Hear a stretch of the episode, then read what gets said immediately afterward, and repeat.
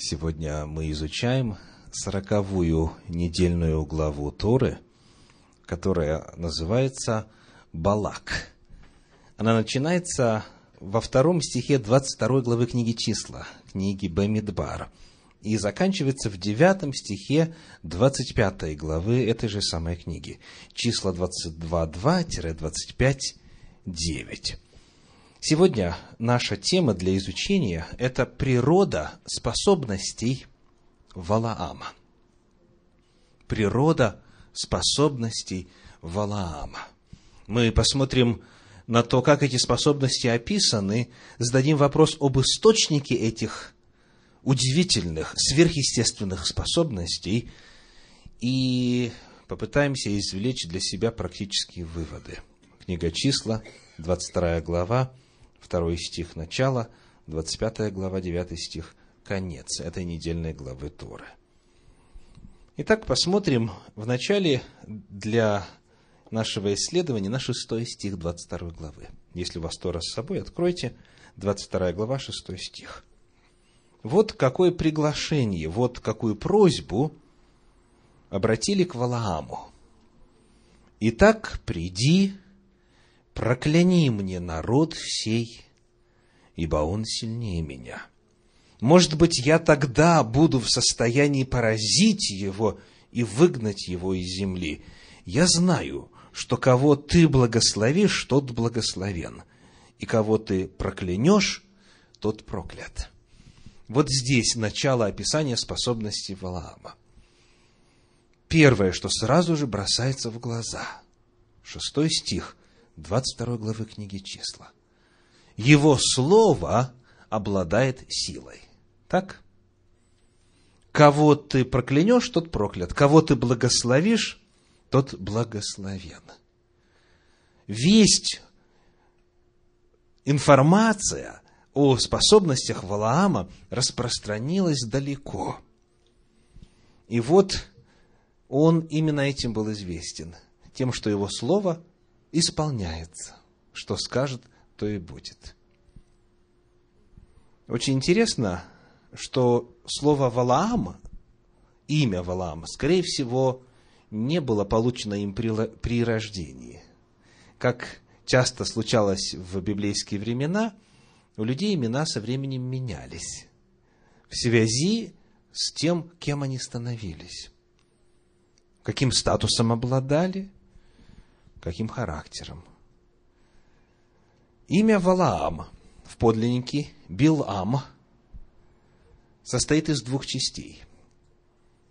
Оно образовано от глагола бала – глотать. И вторая часть – ам – народ. Потому имя Валаам, Билаам, означает поглотитель народов, пожиратель народов. Ну, наверняка мама его так не называла, правда, при рождении. Кого ты благословишь, тот благословен. Кого проклянешь, тот проклят. И коль скоро представитель языческого народа, рядом с которым поселился Израиль, боялся за существование своей земли и желал одолеть Израиля, он именно к Валааму отправился для того, чтобы сделать израильтян слабее. И тогда, говорит Валак, царь Моавицкий, я смогу завоевать и одолеть Израиля. Итак, мы узнаем в самом начале повествования об этом человеке по имени Валам, что он известен был, он слыл своей силой и способностью поглощать народы. Произнесет проклятие на народ, и народ не может устоять перед своими врагами. Как пишет исследователь Щедровицкий, согласно агадическому преданию, проклятие Валама действовало сразу и безотказно, поглощая целые племена и народы, то есть лишая их силы сопротивляться врагам. Как вы думаете, откуда такие способности?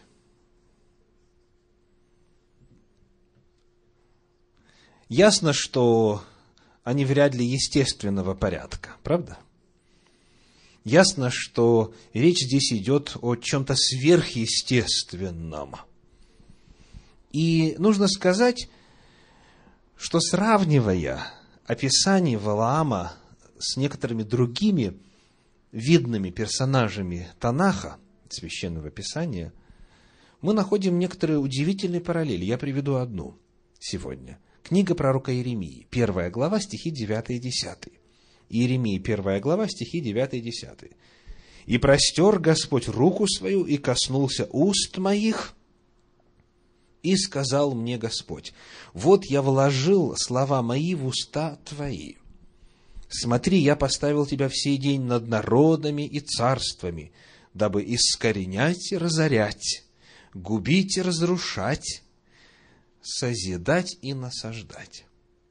О Божьем пророке, о пророке Еремии, Священное Писание говорит, Бог вложил свои слова в уста пророка и поставил его в духовном и материальном мире, наделив таким статусом, при котором слово Иеремии в состоянии делать вот что. Народы и царства искоренять, разорять, губить и разрушать. В каком смысле? Либо, наоборот, созидать и насаждать.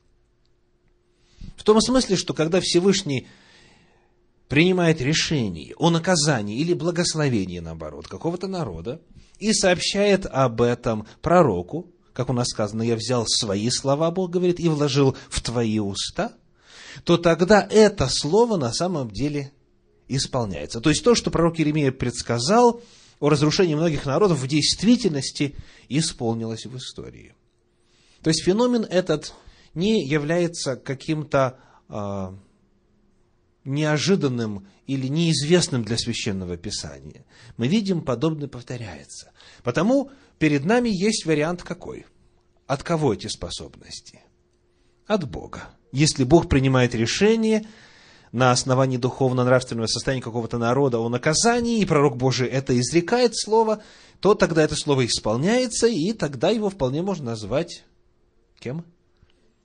Валаамом, поглотителем народов. Потому что по слову Божия пророка происходит уничтожение того или иного народа. Давайте посмотрим, есть ли непосредственно в нашей недельной главе Торы ответ на вопрос, каков источник был этих сил, какова природа способности Валаама.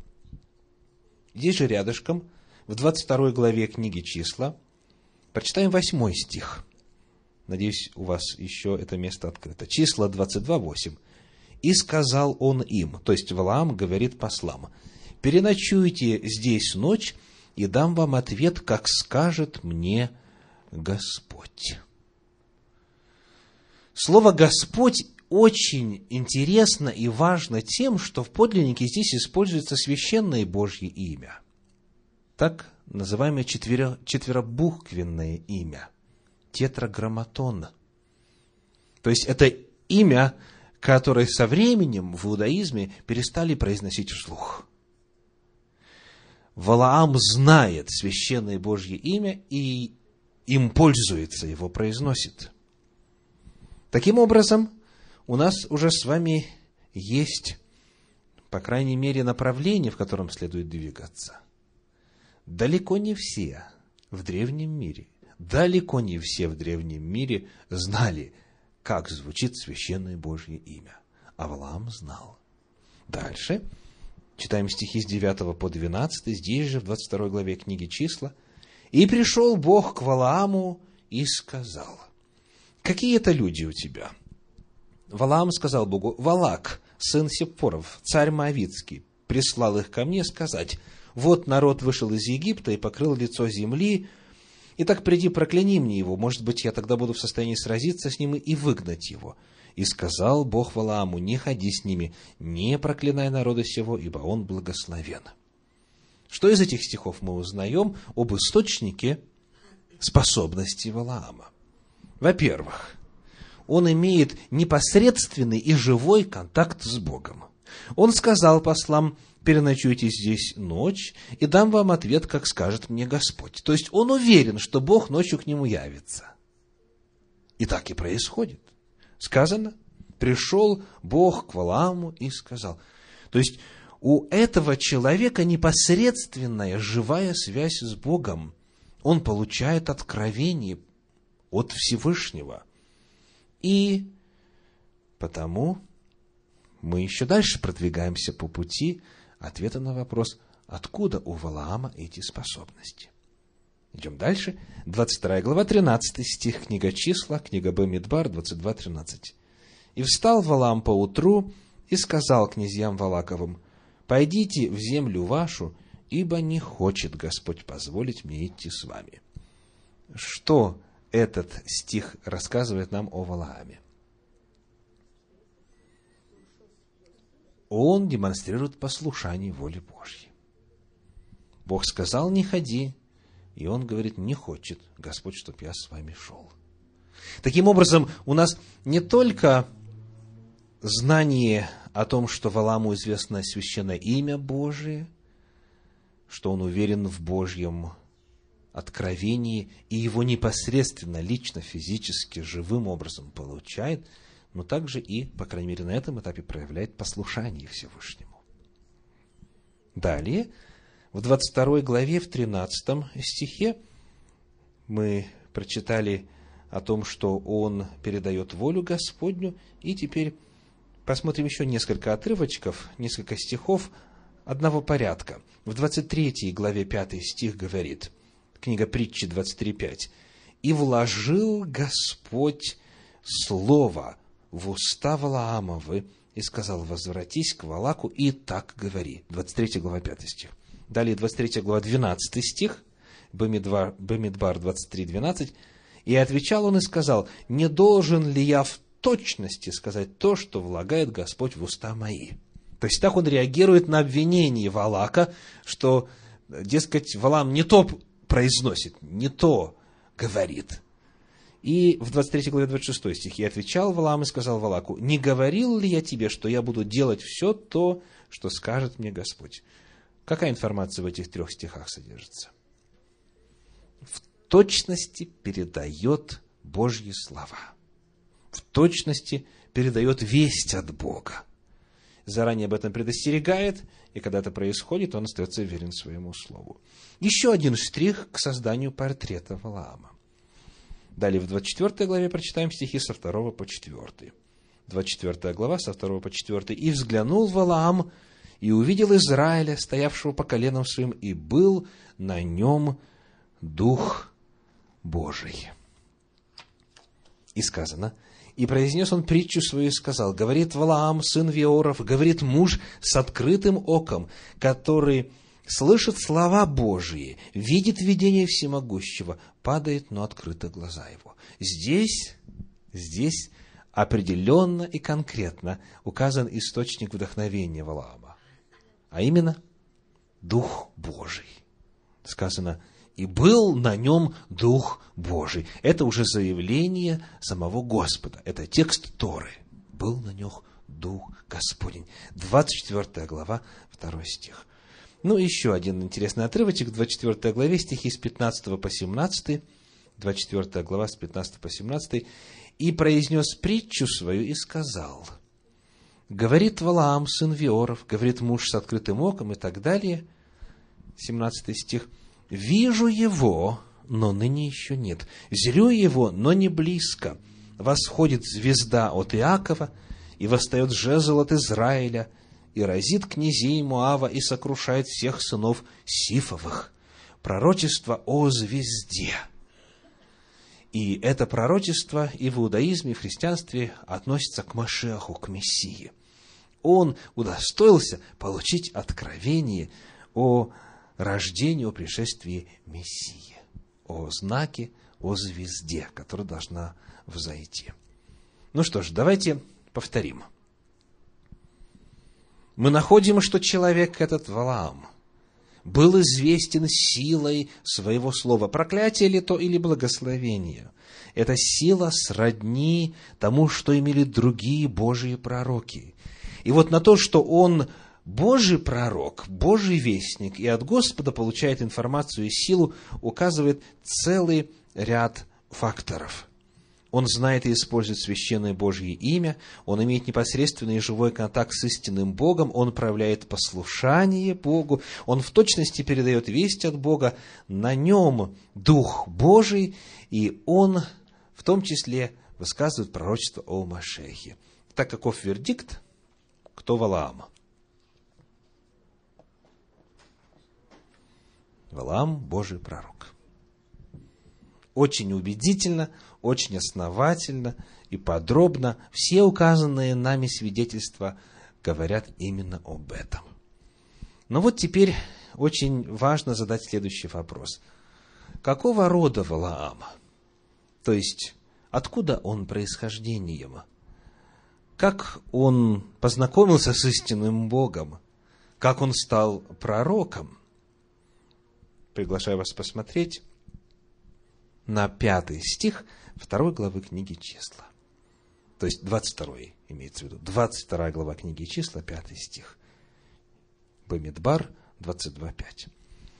«И послал он послов к Валааму, сыну Виорову, в Пифор, который на реке Ефрате, в земле сынов народа его, чтобы позвать его и сказать. Итак, где находится Валаам? Сказано, это Пифор, который на реке Ефрате. Как говорит комментарий Санчина, Пифор, или в подлиннике Птор, город в Месопотамии, который упоминается как в древнеегипетских, так и в вавилонских письменных памятниках. То есть это именно Месопотамия, это Междуречье, то есть это территория Вавилона. Вот откуда Валаам. Вот где, вот в какой местности живет человек, который лично знает Бога, получает от Него откровения и таким образом имеет живую связь с Господом. В Междуречье. Это место строительства Вавилонской башни. Это место древнейшего отступления от Господа. Вот оттуда этот человек. Далее, прямо об этом в 23 главе, в 7 стихе сказано, «И произнес притчу свою и сказал, из Месопотамии привел меня Валакс, царь Маава». Месопотамия. И вот очень интересно нам с вами проверить в разных переводах одну фразу. Напомните, на каком языке написана Тора? На древнееврейском языке. И сколько переводов Торы вы знаете на русский язык? Кто-то один, кто-то два. Переводов Торы на русский язык. Сегодня в свободном доступе порядка десяти разных переводов одного и того же текста Торы. И вот сегодня я хочу обратить ваше внимание на фразу, в земле сынов народа своего, в седьмом стихе. То есть в пятом стихе 22 главы сказано «в Пефор, который на реке Ефрате, в земле сынов народа его».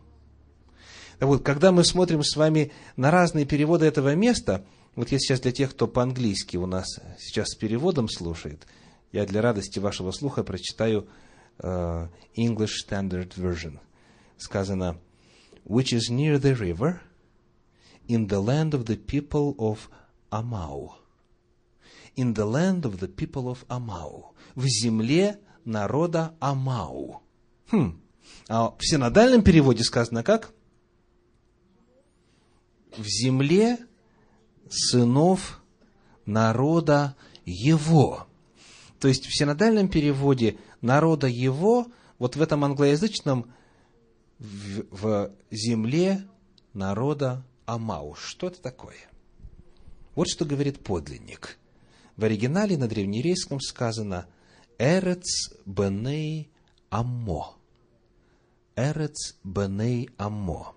Ну, Эрец – это у нас что? Земля, Беней – сыновей, сынов. И вот Аммо. Эрец беней Аммо вот это вот слово, последнее слово, которое и является причиной разных переводов, очень интересно по своей природе. Дело в том, что, как я говорил уже сегодня, есть древнееврейское слово «ам» – это «народ». И «амо» можно перевести как «народа его» или «народа своего». Однако, я цитирую по электронной еврейской энциклопедии, сказано так. В тексте Библии указано место происхождения Валаама – земля сынов Аммо земля сынов Амо, цитируется число 22.5, которую современные ученые отождествляют с Амау на берегу Верхнего Ефрата, упоминаемым в недавно обнаруженных древнеегипетских и акадских источниках. То есть, иными словами, вот это слово «аммо», оно одновременно может означать своего народа, а также может обозначать и конкретный народ, конкретное место – о котором раньше было неизвестно. То есть, когда вот синодальный перевод изготавливался в XIX веке, то об этих упомянутых в электронной еврейской энциклопедии древнеегипетских и акадских источниках еще не было известно. А сегодня чуть более подробно мы можем знать, откуда он. То есть, это Месопотамия, Междуречье, а именно берег Верхнего Ефрата. Вот там, где проживал этот древний народ. Итак, вопрос. Как этот человек, язычник, вавилонянин из Междуречья, мог знать Бога и иметь с таким Богом, истинным Богом, столь близкие взаимоотношения. Каким образом? Пока вы думаете над ответом на этот вопрос, давайте посмотрим, что говорят современные иудейские комментарии. Цитирую из классического иудейского комментария Санчина. В начале своего пути Белиам был одним из тех немногих людей, которые независимо от еврейского народа исповедовали истинную религию. Ведь народ Божий, народ Израиля сейчас в пустыне находится, только-только формируется как самостоятельная нация – и вот независимо от этого народа существует человек, который исповедует истинную религию, согласно комментарию Санчина. По всей видимости, читаю дальше, он соприкоснулся с чистым источником знаний, передававшихся от Ноаха, в синдальном переводе от Ноя, который жил до потопа и напрямую разговаривал с Творцом – Бельям стал великим мудрецом, подобным Малкицедеку, в синдальном переводе Милхиседек, Иову и Итро, в синдальном переводе Иофор. Бельям обладал пророческим даром, подобно Ноаху и другим праведникам. При этом пророческий дар Бельяма считается еще более высоким, чем пророческий дар Моше, Моисея – а все произошедшее с ним является настолько важным событием, что нашло отражение в Торе, в книгах пророков, у Михея в 6 главе, и в Писаниях, в книге Неемии в 13 главе. Еще по одному комментарию цитирую, в данном случае это комментарий Щедровицкого, сказано, «Из дальнейшего повествования мы с удивлением узнаем, что он имел общение с самим Господом и на каждое из своих деяний получал от него разрешение. Очевидно, живя в Пифоре, на Ефрате. Валаам принадлежал к той ветви потомков Сима, представители которой отличались особыми духовными дарованиями. Название Пефор в подлиннике Птор восходит к глаголу Патар – толковать, объяснять. Видимо, данная местность была хорошо известна тем, что в ней жили провидцы, духовицы, толкователи сновидений, предсказатели и так далее. Он жил там, где много было подобных ему, иными словами, согласно этому комментарию. Дальше еще одно высказывание из энциклопедии религии. История Валаама свидетельствует, что уже в глубокой древности иудейское сознание связывало возможность пророческого дара не только с еврейским народом, но и с язычниками. На данный момент нам очень нужно крепко запомнить большую и важную истину. Божье избрание и Божье откровение истины о себе, и даже избрание на особенное пророческое служение с огромной силой и возможностями не ограничивается этническими рамками. Валаам является примером представителей народа крайне далекого от евреев. Но, тем не менее, на тот момент, несмотря на свое языческое окружение, он был истинным Божьим пророком.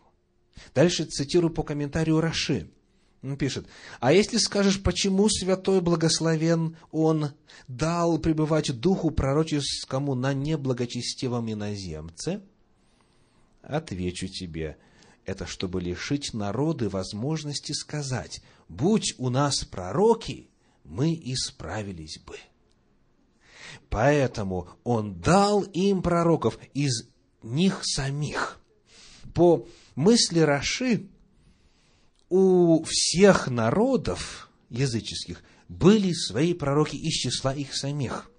Потому что Бог нелицеприятен, Бог справедлив.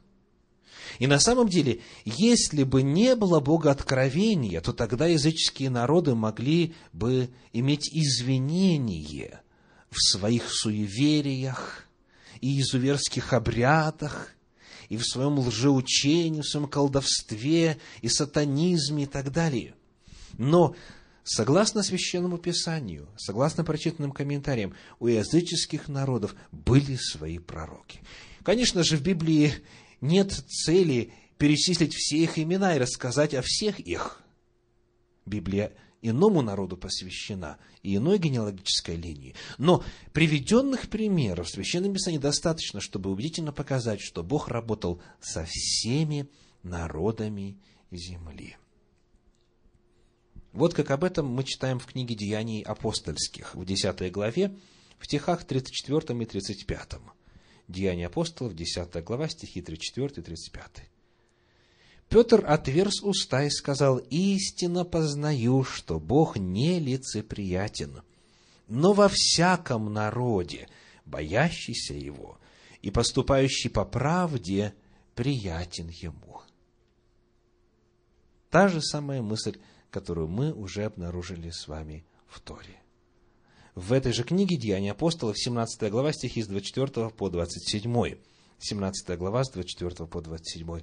«Бог, сотворивший мир и все, что в нем, Он, будучи Господом неба и земли, не требует служения рук человеческих, как бы имеющий в чем-либо нужду, сам дая всему жизнь и дыхание, и все. От одной крови он произвел весь род человеческий для обитания по всему лицу земли, назначив предопределенные времена и пределы их обитанию, дабы они искали его, не ощутят ли его и не найдут ли, хотя он и недалеко от каждого из нас.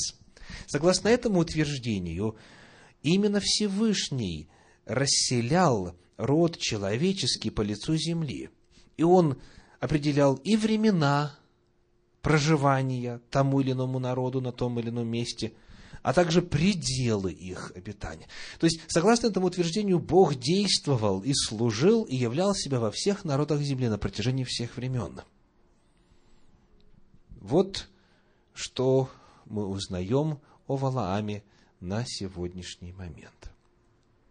Теперь нам нужно также посмотреть и еще на несколько коротких заявлений из нашей недельной главы Торы, которые, отвечая на вопрос о способностях, о природе и источнике силы Валаама, кажется, дают другой ответ.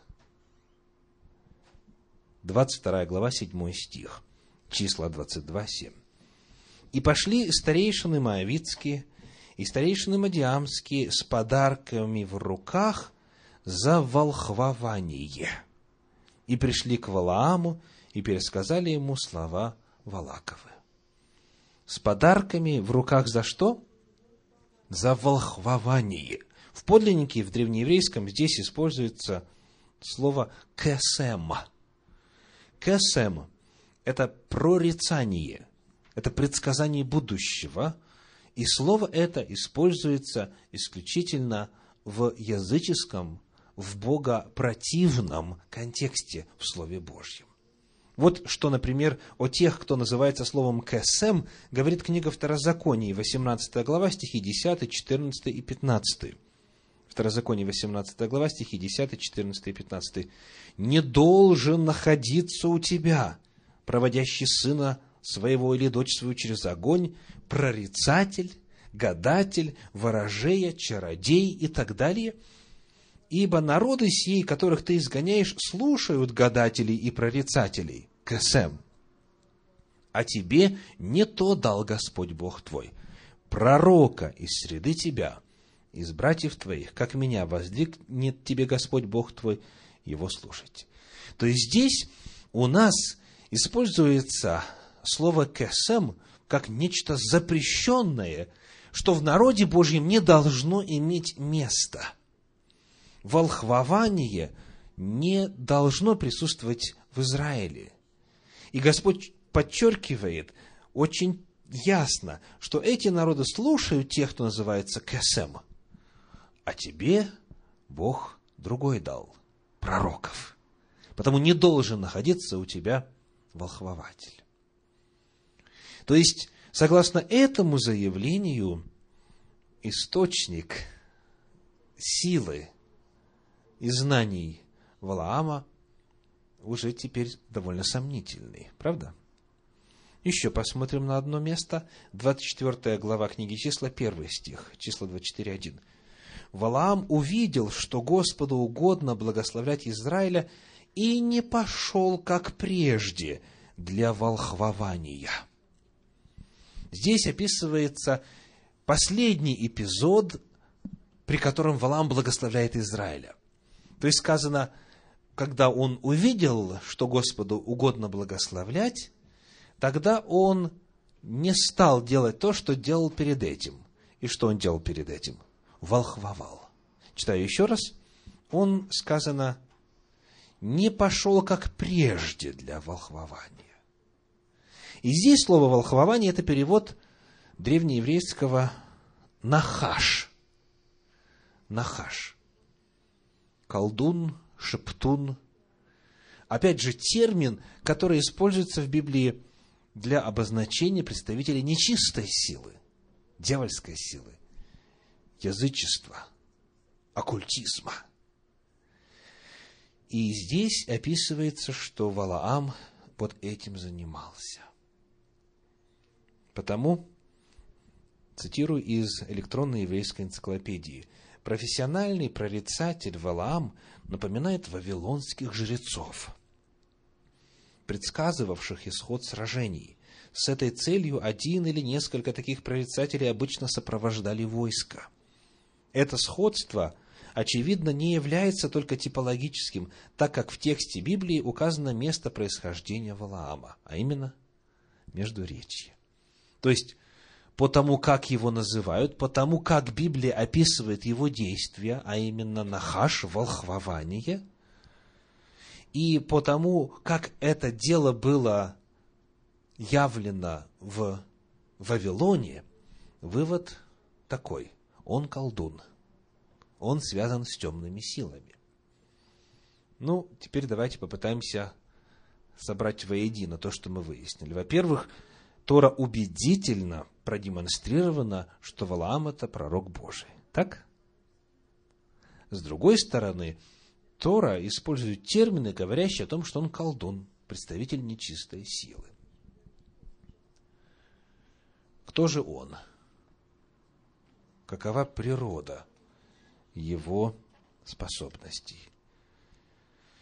Есть в Торе один стих – который показывает происходившую и завершившуюся уже на тот момент в душе Валаама метаморфозу, трансформацию.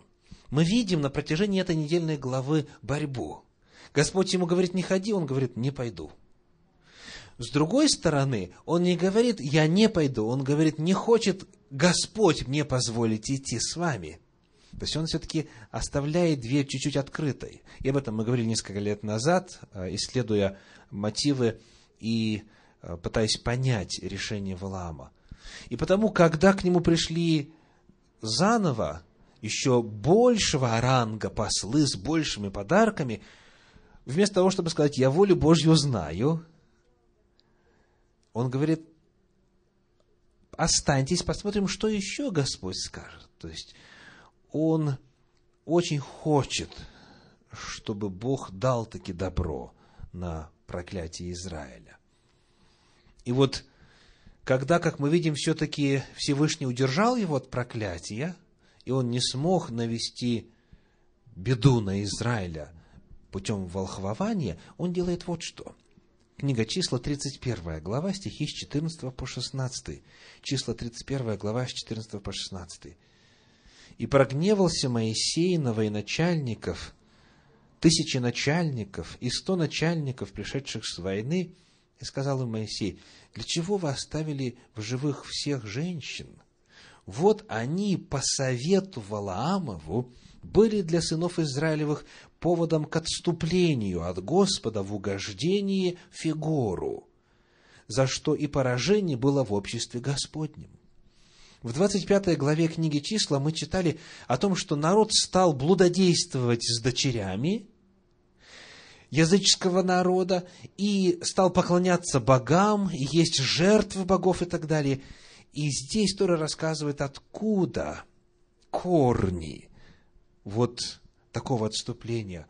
Оказывается, Валаам, будучи не в состоянии навести проклятие на Израиля, посоветовал Валаку использовать женщин, которые чарами своими, блудодеянием своим могли и осуществили обман и прельщение, совращение израильтян, в результате чего 24 тысячи человек погибло. То есть, иными словами, мы видим, что все-таки Валам принял решение идти против воли Божьей. Господь пытался остановить его благодаря ослице. Господь остановил его уста, чтобы не произнести проклятие. Господь прямо сказал, не ходи, не проклинай, потому что он благословен. Но Валам все-таки попытался навести проклятие. Вот главная причина. Вот главная причина, по которой он связан и с Богом, согласно тексту Торы, и с темными силами. Вот что пишется об этом в комментарии Санчина. Но затем он начал использовать свои знания для того, чтобы добиться власти и богатства – этот дар, то есть дар пророчества, сохранился и после того, как Бельям отказался от образа жизни, подобающего мудрецу и пророку народов мира. Такое понимание характера и поведения Бельяма, человека, начавшего свой путь как праведник и ставшего идолопоклонником, пользующимся многими истинными знаниями, подтверждается словами Талмуда в разделе Санхедрин – написано, Бельям сначала был пророком, а потом стал колдуном. Был пророком, стал колдуном. В последней книге Священного Писания, в книге Апокалипсис, во второй главе, в 14 стихе сказано, Откровение 2.14. «Но имею немного против тебя, потому что есть у тебя там держащиеся учения Валаама, который научил Валака ввести в соблазн сынов Израилевых, чтобы они ели идоложертвенно и любодействовали. Во втором э, послании апостола Петра, во второй главе, в стихах 15 и 16 сказано так, 2 Петра, 2 глава, стихи 15 и 16. «Оставив прямой путь, они заблудились, идя по следам Валаама, сына Васорова, который возлюбил мзду неправедную» мзду неправедную. Но был облечен в своем беззаконии. Бессловесная ослица, проговорив человеческим голосом, остановила безумие пророка. То есть, с одной стороны, он называется пророком, таковым он был на самом деле поначалу. Вместе с тем он проявляет что? безумие, потому что возлюбил мзду неправедную. Ему захотелось заработать. Заработать любым путем, даже вопреки воле Божьей. И, наконец, в послании Иуды, в первой главе, в 11 стихе сказано, «Горе им, потому что идут путем Каиновым, предаются обольщению мзды, как Валаам». Обольщению мзды, как Валаам. Несколько важных уроков для нас сегодня. Первое. Первый урок о язычестве на примере Валаама. Язычники, как мы видим, это люди, которые поначалу имели непосредственное прямое откровение от Бога и знание живого истинного Бога, живое знание. Откуда все язычники произошли? Откуда все языческие народы родом? От кого? От Ноя. Правда? Когда потоп водный истребил всех нечестивых, и осталась только одна праведная семья в восьми душах, весь мир Бог сохранил в семье Ноя. И все, кто произошел, все язычники, и древние, и современные, они ведь все от Ноя произошли. То есть это означает, что предки, пра-пра-пра-пра-пра-пра-прадеды и так далее, всех живущих на земле были праведниками. Так? А это означает, что эти люди осознанно, зная волю Божию, прельщаясь грехом, отступали от Господа. К великому сожалению, по какой-то странной причине многие представляют язычников как изначально получеловеческих, полуобразованных, полуразумных дикарей. Это категорически неверная картина. Так нас учили в советской школе, что якобы человек произошел от обезьяны, потом был homo habilis, человек умелый, homo erectus, человек прямоходящий, и потом, значит, появился homo sapiens, человек разумный, или, может быть, в какой-то иной последовательности. Но библейская картина совершенно иная. Вначале был Адам с Евой. От него произошли два народа боящиеся Бога, богопоклонники, служащие Богу и богопротивники. Все богопротивники в потопе были уничтожены. И потому на земле только праведники осталось. Восемь человек. Только праведники остались. И вот от них произошли все народы. Некоторые из них в результате отступления от Господа на самом деле деградировали и превратились в полуживотных. И у нас есть довольно много примеров так называемых отсталых племен.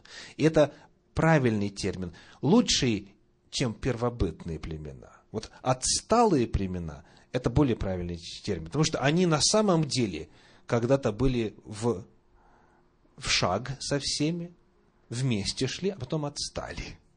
В силу своего отступления от Бога.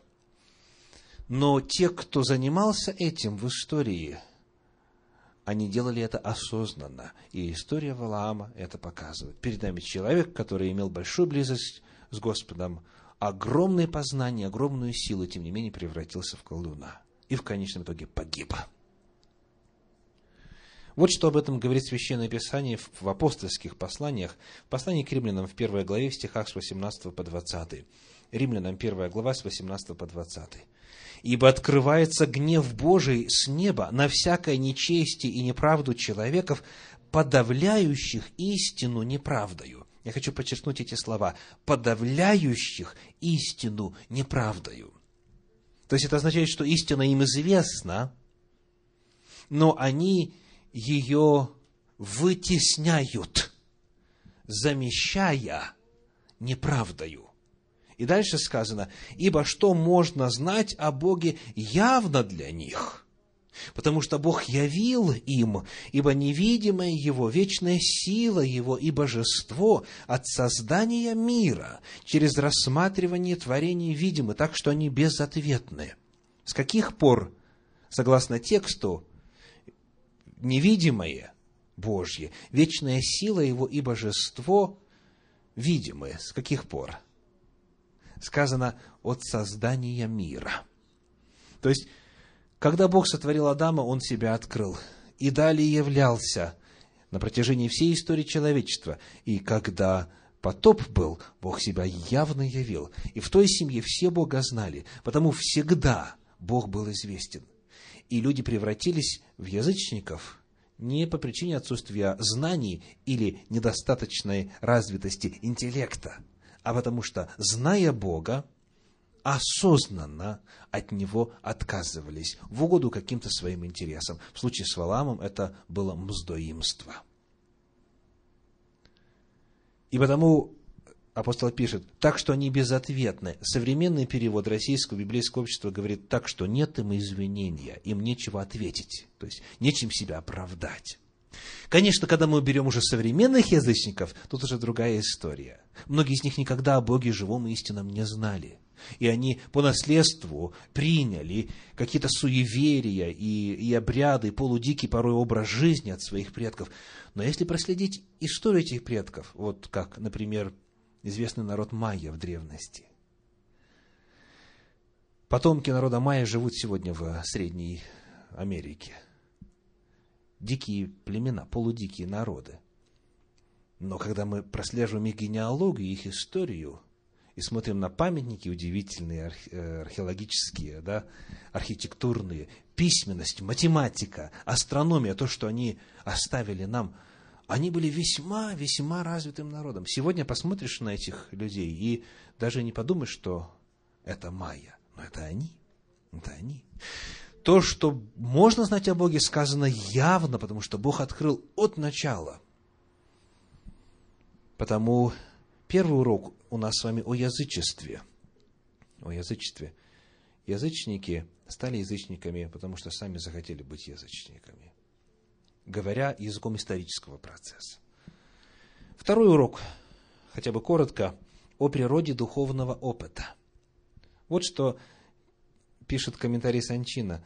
Не зная, точнее, незнания служат критерием праведности, а то, как человек умеет пользоваться дарованным ему потенциалом на благо других людей. Я еще раз прочитаю. Не знания служат критерием праведности, а использование этих знаний в жизни.